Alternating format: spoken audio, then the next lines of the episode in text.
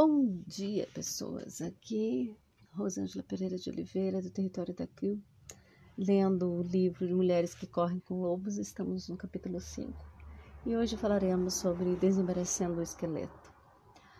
A história da mulher esqueleto é uma dentre muitas histórias universais de teste do pretendente. Numa história desse tipo, os amantes precisam provar sua boa intenção e seu poder demonstrando geralmente que tem os corrones ou ovários para encarar alguma força luminosa mais poderosa e assustadora. Embora aqui a estejamos chamando de natureza da vida, morte e vida, outros poderiam chamá-la de um aspecto do self, ou de um espírito do amor, e ainda outros de Deus, de grada, um espírito de energia ou de uma infinidade de nomes. O pescador demonstra sua boa intenção, sua força e seu envolvimento crescente com a mulher esqueleto ao desemaranhá-la. Ele olha para ela, toda dobrada, para um lado e para outro, e vê nela um vislumbre de algo, ele nem sabe de quê. Ele havia fugido dela, ofegante, soluçante. Agora ele cogita tocar nela.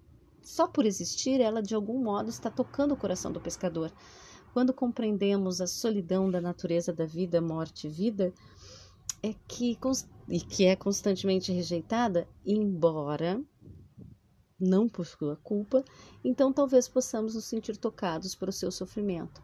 Se for o amor que estivermos nos dedicando, muito embora nos sintamos apreensivos ou assustados, estaremos dispostos a desemaranhar a linha dos ossos da natureza da morte. Estaremos dispostos a ver com tudo isso.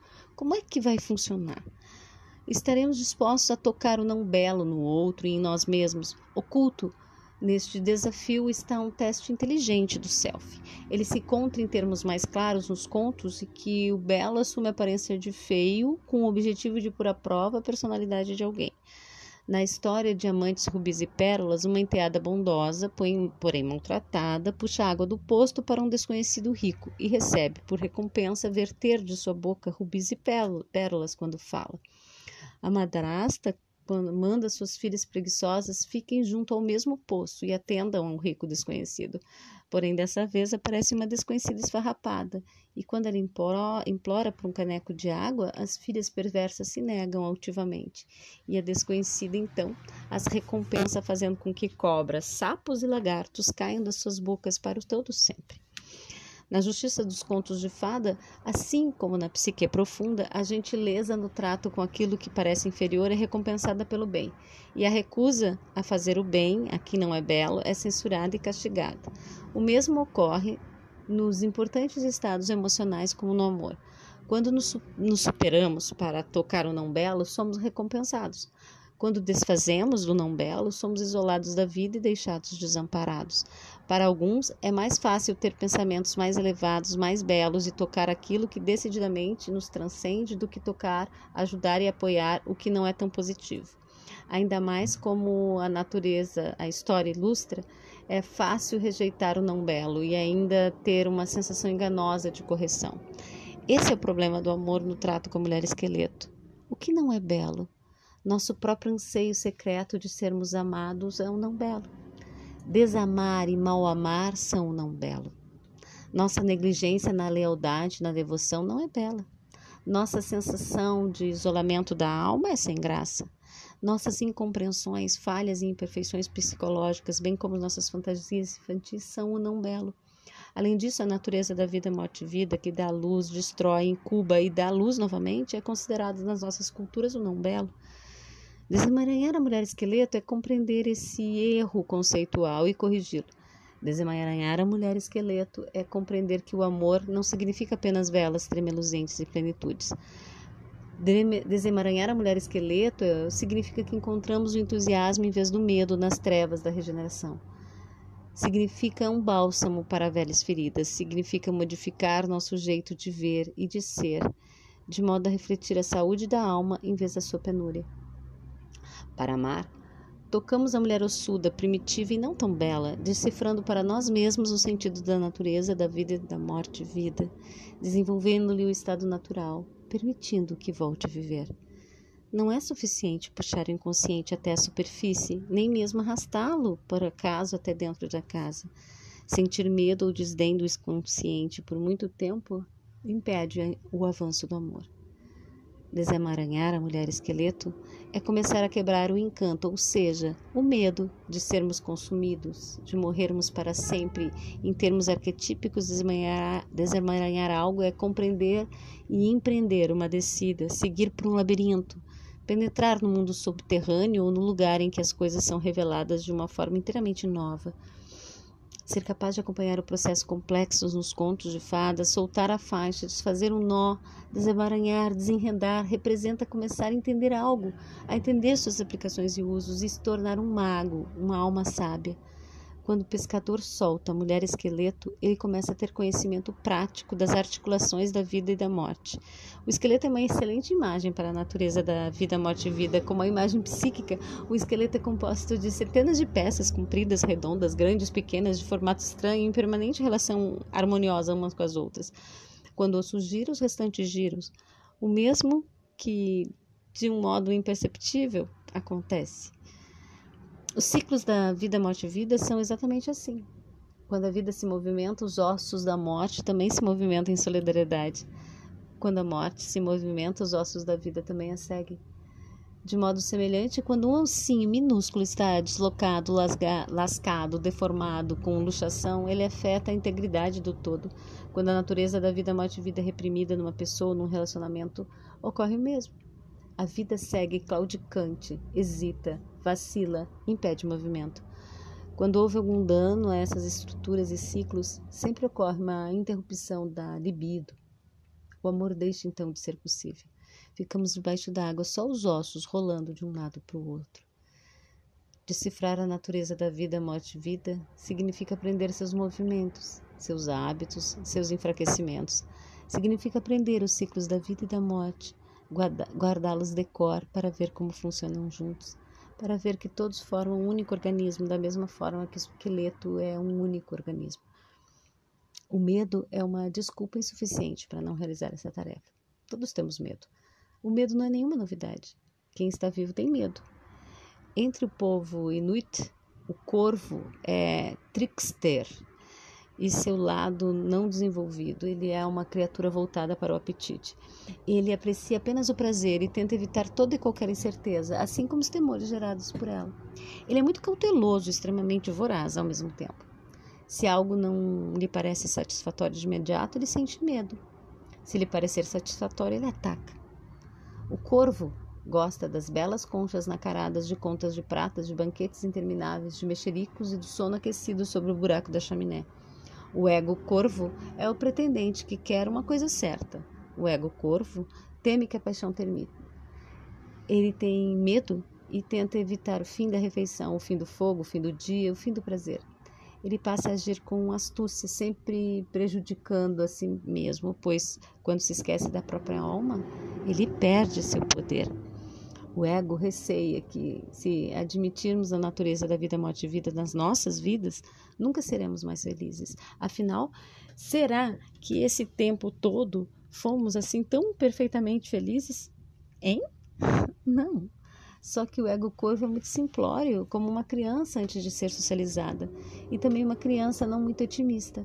Ele é mais como uma criança que passa o tempo todo observando para ver qual é a fatia maior, qual é a cama mais macia, qual namorado é mais bonito. Três aspectos diferenciam a vida a partir da alma, da vida a partir do ego.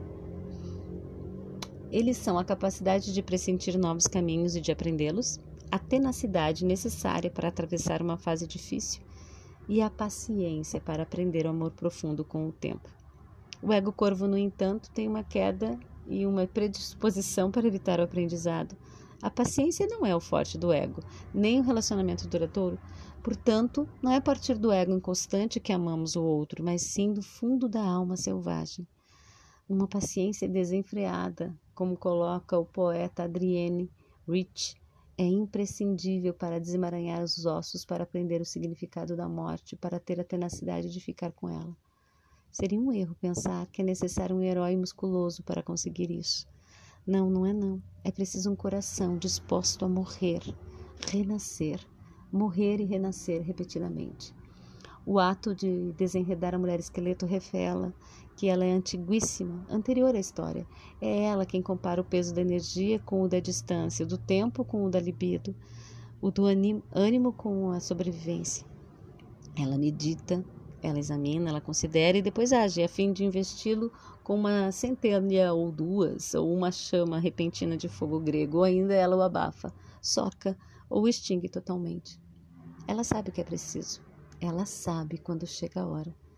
Na tarefa de desembaraçá-la, adquirimos a capacidade de pressentir o que virá depois, de compreender melhor como se relacionam todos os aspectos da psique da natureza, como podemos participar.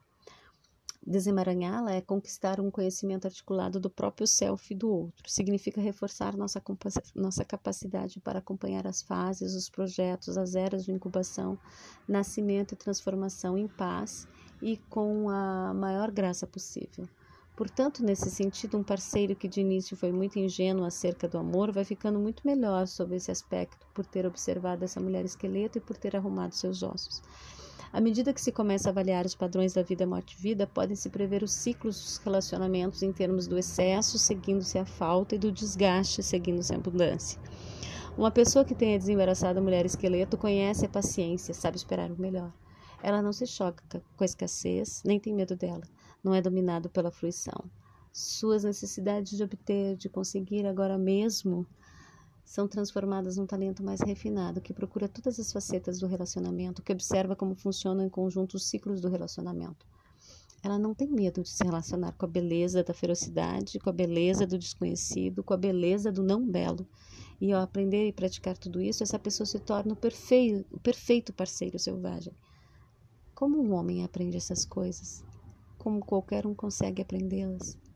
Basta entrar em diálogo direto com a natureza da vida, morte e vida. Prestar atenção à voz interna, que não é a do ego. Aprenda perguntando à natureza da vida, morte e vida perguntas incisivas sobre o amor e sobre amar, e depois ouça as respostas com atenção. Com isso tudo aprendemos a não nos deixar levar pela voz irritante que nos diz no fundo da mente: Ah, isso é uma tolice, eu é que estou inventando essas coisas aprendemos a ignorar essa voz e a dar atenção ao que se ouve por trás dela. Aprendemos a seguir o que ouvimos, tudo aquilo que nos aproxima de uma percepção mais aguçada do amor, de devoção e de uma visão nítida da alma. É bom adotar a prática diária de meditar sobre a repetição do ato de desenredar a natureza da vida, morte e vida. O pescador entoa uma pequena canção de um único verso que repete para ajudar sua tarefa de desembaraçar a linha. Trata-se de uma canção para propiciar a percepção, para auxiliar na sua soltura, na natureza da mulher esqueleto. Não sabemos o que está cantando, só podemos tentar adivinhar quando estivermos soltando essa natureza. Seria bom que cantássemos algo mais ou menos assim: Ao que eu preciso dar mais morte hoje para gerar mais vida? O que eu sei que precisa morrer, mas hesito em permitir que isso ocorra? O que precisa morrer em mim para que eu possa amar? Qual é a não beleza que temo? Que utilidade pode ter para mim hoje o poder do não belo? O que deveria morrer hoje? O que deveria viver? Qual vida tenho medo de dar à luz? Se não for agora, quando? Se entoarmos a canção da consciência até sentirmos o ardor da verdade, estaremos lançando uma, lançando uma labareda para dentro das trevas da psique, de modo a poder ver o que estamos fazendo, o que realmente estamos fazendo, não o que queremos pensar que estamos fazendo. É assim que se desenredam nossos sentimentos e tem início a compreensão dos motivos pelos quais o amor e a vida devem ser vividos a partir dos ossos. Para encarar a mulher esqueleto, ninguém precisa assumir o papel do herói intergaláctico, entrar em conflito armado, nem mesmo arriscar a vida na selva. Basta que se queira desemaranhá-la. Esse poder do conhecimento da natureza da vida, morte e vida guarda os amantes que superam a fuga, que se esforçam para ultrapassar o desejo de se sentir em segurança. Os antigos que procuram esse conhecimento da vida, morte e vida chamam-no de pérola de grande valor, de tesouro inimitável Segurar os fios desses mistérios e desemaranhá-los gera um poderoso conhecimento do destino e do tempo. Tempo para todas as coisas, todas as coisas a seu tempo. Rolando no áspero, deslizando no liso. Para o amor não há conhecimento mais revigorante, mais benéfico, mais protetor do que esse. É isso que aguarda o amante que se sentar diante do fogo com a mulher esqueleto, que a contemplar e permitir que seu sentimento por ela surja é o que aguarda aqueles que se dispuserem a tocar ou não nela e que se dispuserem a soltar sua natureza da vida, morte, vida, com carinho. Uau! Quanta coisa para pensar. Muito obrigada pela companhia até aqui. Namastê.